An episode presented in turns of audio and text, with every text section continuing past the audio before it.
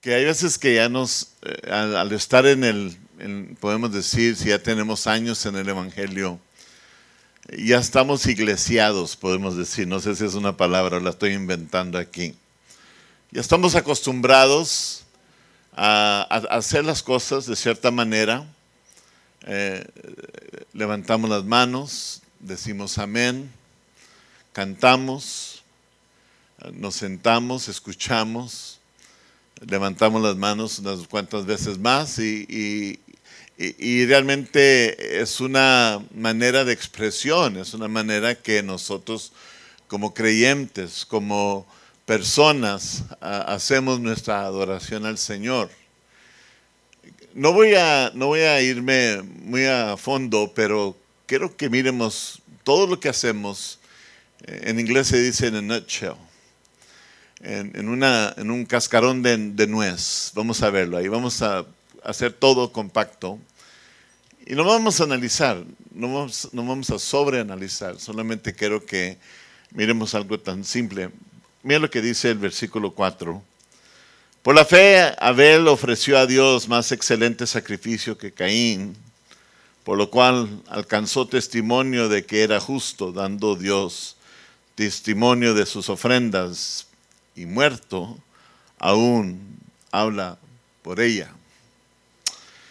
Si usted ha leído el capítulo 11 de Hebreos, se da cuenta que es un, capítulo lleno de, personas. comienza con Abel. Eh, Abel dice que ofreció más excelente sacrificio y luego se nos va directamente a Enoch. Enoch hizo esto, hizo aquello, y luego se nos lleva a Noé, y Noé obedeció, y todos en una manera u otra hicieron algo que agradó a Dios. Cada uno se va a Abraham, se va a Isaac, se va hasta Moisés, se va persona por persona, personaje por personaje bíblico del Antiguo Testamento, es mencionado en, Hebreos capítulo 11. Y dice, cada uno de ellos hizo esto y agradó a Dios. Fíjense que, que nuestro propósito de estar aquí en esta noche es agradar a Dios. Hemos venido para poder decirle a Dios, Señor, yo quiero agradarte por quien tú eres y por lo que has hecho por mí. Solo yo quiero que sepan que en Hebreos capítulo 11 es, vemos ahí que Dios debe de ser, y en todo el capítulo vemos que Dios debe de ser alabado y adorado en espíritu y en verdad. Solo quiero que miremos algo, algo en esta tarde y voy a usar una palabra que tal vez muchos de nosotros la miramos porque Marcos Witt dijo, y no, yo sé que están grabando, pero Marcos Witt te quiero mucho. Simplemente porque Marcos Witt dijo que religión fuera, ¿verdad? Y hemos echado fuera la religión. Pero vamos, vamos a meter religión en nuestro vocabulario por un ratito, simplemente para hacer un punto. Quiero que miremos cómo hay una diferencia en religión verdadera y religión falsa nomás para, para hacer un argumento, nomás para tener un, dónde, arrancar en esta tarde. La diferencia entre una religión verdadera y la religión falsa está en una cosa, está en la adoración. La adoración. Miren lo que dice, y quisiera que fueran conmigo en Génesis capítulo 4, los primeros cinco versículos. Conoció a Adán a su mujer Eva, la cual concibió y dio a luz a Caín, y dijo, por voluntad de Jehová he adquirido un varón. Después dio a luz a su hermano Abel, fue Abel pastor de ovejas y Caín labrador de la tierra. Pasado un tiempo, Caín trajo del fruto de la tierra una ofrenda a Jehová, y Abel trajo también de los primogénitos de sus ovejas y de la grasa de ellas y miren lo que sucede. Dice que miró Jehová con agrado a Abel y a su ofrenda, pero no miró con agrado a Caín ni a su ofrenda, por lo cual Caín se enojó en gran manera y decayó su semblante. Estamos hablando de dos cultos. Dos personas vinieron al culto y dos, dos personas trajeron su alabanza y su adoración. Una, el Señor la mira con agrado y, dice, me encanta la manera que me adoras. Voltea con Caín y descaradamente, perdón la expresión, le dice, no me gusta nada. ¿Qué es la diferencia? ¿Qué es la diferencia? Porque nosotros tenemos en la mente que toda religión es igual. No, no todos, pero el mundo tiene en la mente que eh, toda iglesia es igual y que toda religión, no estamos hablando ni de iglesia, no estoy hablando de nada de eso, estoy hablando de una cosa muy personal que cada uno de nosotros practicamos al diario. Solo, ¿cuál es la diferencia entre la religión verdadera y la religión falsa? Y, vemos que está en la adoración. Ya les dije el capítulo 4, versículo 1 al 5 Ahora quiero, que vayan conmigo un, un, capítulo antes, que es el capítulo 3. En el capítulo 3, miren lo que dice. Y al hombre le dijo, por cuanto obedeciste a la voz de tu mujer y comiste del árbol del que te mandé diciendo, no comerás de él, maldito será la tierra por tu causa, con dolor comerás de ella todos los días de tu vida. Y dice, espinos y cardos se producirá, te producirá y comerás plantas del campo. Con el sudor de tu rostro comerás el pan hasta que vuelvas a la tierra, porque de ella fuiste tomado, pues polvo eres y al polvo volverás. Y le dice así, hermano, miren lo que dice, a su mujer Adán le puso por nombre Eva, por cuanto ella fue la madre de todos los vivientes. Quiero que miren este versículo que, que no es nada leve, es exageradamente importante para nosotros. Dice, y Jehová Dios hizo para el hombre y para su mujer túnicas de pieles y los vistió. Vamos a terminar ahí un ratito y después regresamos Regresando al, ya sabemos la historia, este, Adán y Eva pecaron contra Dios, comieron del fruto de un árbol que se les había prohibido, y al momento que ellos comen de este árbol, se dan cuenta que han pecado. Hasta ese momento no tenían conocimiento del bien ni el mal. Cuando se dan cuenta que hay mal, entonces ya sus mentes ya no son las mismas. Empiezan a ver alrededor empiezan a sentirse ellos culpables y su desnudez viene a ser para ellos vergüenza. Hasta ese momento no había habido, ni se habían dado cuenta, pero el pecado te hace que se sientas la, la, convicción que viene a ti por medio del Espíritu Santo. Es la mejor cosa que puedes ver para un pecador, convicción. Porque te das cuenta que hay pecado. Cuando ellos se dan cuenta que hay pecado, ellos tratan de cubrir su desnudez antes de que Dios venga a hablar con ellos y ellos toman hojas de higos y se cubren su cuerpo para cubrirse su desnudez. Ahora, déjenme decirles algo, Dios es un Dios santo. Y Dios, si es un Dios santo, Dios no puede tolerar pecado.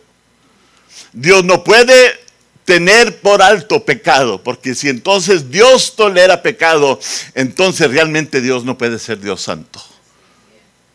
Dios es santo y Dios no, no puede ver pecado y no tolera pecado. Y, el propósito de, de Adán y Eva poder presentarse delante del Señor es que ellos, ellos ya están pecado, ya han pecado y tienen que cubrir su desnudez para poder presentarse. Pero miren, voy a regresar al punto. ¿Cuál es la diferencia entre la religión verdadera y la religión falsa? Y todo tiene que ver en la adoración. Punto que les quiero dar es que todas las religiones, todas las religiones no tienen el mismo valor. Todas las religiones no tienen el mismo valor. No estoy hablando de ninguna denominación. Estoy hablando, toda adoración no tiene el mismo valor. Y pregunto la pregunta esta, Dios aceptó la ofrenda de Abel, pero no aceptó la ofrenda de Caín. Y pregunto, ¿por qué? ¿Nunca se ha puesto a pensar eso? No, y, yo, yo tengo esa mente que, que me encanta preguntar y digo, ¿por qué? ¿De qué tamaño era el pez que se comió a Moisés? No, no era Moisés, ¿verdad? ¿De qué tamaño? Unos de ustedes dicen, ¿verdad que sí? No. ¿De qué tamaño era el pez que se comió a Jonás? ¿Verdad? Solo eh, lo que eh, mi mente se va y, me pongo a pensar, cuando yo leía este versículo joven, yo decía, why? ¿Por qué Dios acepta a uno y no acepta al otro? Los dos vinieron con, con, cariño y le presentaron al Señor. Vamos a ver por qué. Vamos a, vamos a definir dos cosas. La religión verdadera y la religión falsa. Ah, recuerden, cuando estoy hablando de la palabra religión, estoy hablando de un estilo de adoración. ¿Ok? Solo, solo la verdadera religión dice que Abel le ofreció a Dios un cordero sacrificado del primogénito de su rebaño. Eso es lo que le ofreció. Él era pastor de ovejas. él toma un cordero, trae el cordero delante del Señor y se lo ofrece al Señor agradó a Dios. Pongan atención a estos dos puntos bien simples. Eso se llama la religión de gracia, la adoración de gracia, sabiendo que no merezco, pero como quiera me puedo acercar hacia el Señor. Y, eso es lo que sucede en la mente de Abel cuando lo está haciendo. Abel, cuando estaba chico, su madre y su padre le contaron que como Dios, como Dios había cubierto a ellos, a su padre y a su madre, con una piel de animal que había sido sacrificado. Fíjate, mi hijo, que cuando estábamos nosotros escondidos con vergüenza y temor, porque no sabíamos cómo Dios iba a reaccionar, y cuando Dios nos visitaba todos los días, ese día salimos para afuera y Dios no nos pudo ver. Dios no pudo vernos. Y la única cosa, Abelito, lo que pasó es que Dios fue y mató animales y nos hizo túnicas y nos las puso para poder hablar con nosotros. Y Abel nomás se queda pensando. Dice, porque cuando, cuando nosotros quisimos salir y, quisimos tal vez engañar a Dios, Dios ni nos pudo ver y nos dijo, váyanse para allá. Y fue y oímos un grito de un animalito. Después vino unas pieles y nos cubrió nuestra desnudez. Y luego nos dice, ahora sí salgan para afuera. ¿Qué, ¿Qué es lo que hicieron? ¿Por qué pecaron? Es que esta mujer, eh, ese ahí comenzó todo. Pero miren lo que sucedió. Fue, fue un momento donde Abel se recordó lo que Dios había hecho con su papá y su mamá y por eso él hace lo que hace. Ahora, vamos a ver la, religión falsa. La religión falsa es Caín que le ofrece a Dios fruto de la tierra, frutos vegetales. Si, si, la religión verdadera era religión de gracia, entonces esta es religión de obras. Esta es religión de obras. Y, miren la comparación, si, si Abel aprendió como Dios había cubierto a su papá y a su mamá con pieles de animales sacrificados, Caín ofreció un sacrificio por su propio esfuerzo, igual como Adán y Eva quisieron cubrir su desnudez. Así como Adán y Eva dijeron, vamos a cortar hojas de higo, así también con su propio esfuerzo no era tanto que Dios no, es, no vegetariano, no es que no le gusten los vegetales a Dios, ¿verdad? Que Dios es nomás carnívoro, ¿verdad? Que nomás le gusta la carne. No, no, es nada que ver con eso. Sino es la actitud que vinieron cada uno. Uno vino, y se lo digo bien simple, miren los resultados de la religión, de la adoración verdadera y la adoración falsa. Vámonos un poquito más en el versículo 4, eh, capítulo 4, versículo 5 al 8. Ya voy a terminar esta parte. Dice, pero no miró con agrado a Caín ni, a su, ni su ofrenda, por lo cual Caín se enojó en gran manera y decayó su semblante. Entonces Jehová le dijo a Caín, ¿por qué te has enojado? ¿Y por qué ha decaído tu semblante? Si hicieras lo bueno, no, no estarías enaltecido. Pero si no lo haces, el pecado está, sobre, está en la puerta. Acéchalo. Y luego dice, dice, dice, con todo tú lo dominarás. Versículo 8. Dice que Caín dijo a su hermano Abel, salgamos al campo, vamos a hablar. Y aconteció que estando ellos en el campo, Caín se levantó contra su hermano Abel y lo mató.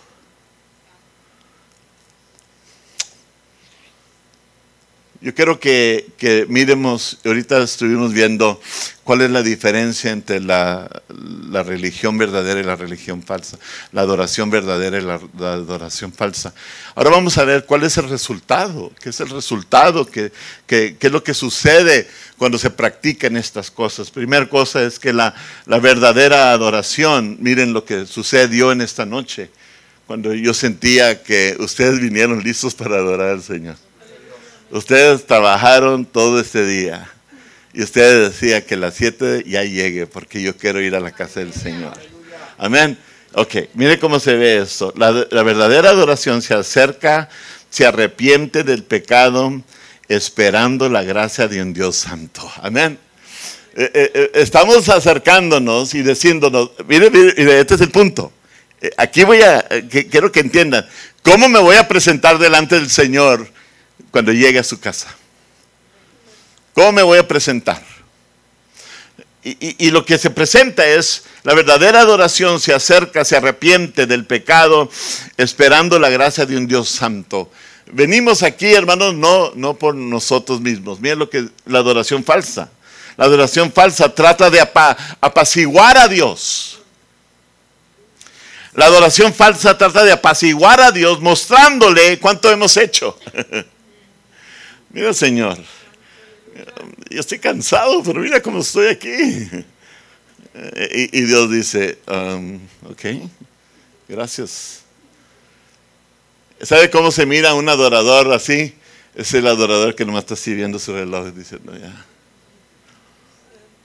¿Cómo tengo hambre? Y los muchachos cantando con el alma acá enfrente, ¿verdad? Su pastor predicando un mensaje de parte del Señor. Y usted la única cosa que dice, ¿cuándo vamos a irme a la casa? Porque estoy tan cansado. Eh, se cree que va a apaciguar a Dios simplemente porque hizo el esfuerzo de venir, se sentó una hora y media, y ya estoy listo para irme. El Señor mira la diferencia entre el adorador que viene en espíritu y en verdad. Por eso el Señor en, Hebreos dice, y, por eso Dios miró con agrado a Abel, miró con agrado a Enoch, miró con agrado a, a Noé, miró con agrado a Abraham, miró con agrado, porque cada uno de ellos hizo mucho más de lo que se esperaba de ellos. Cada uno de ellos amó a Dios a toda, a todos modos no miraron obstáculos, no miraron porqués, no miraron nada. Simplemente dijeron, ¿cómo te puedo servir, Señor? Mucho más y más cada día. Solo, solo, miren lo, lo, que es.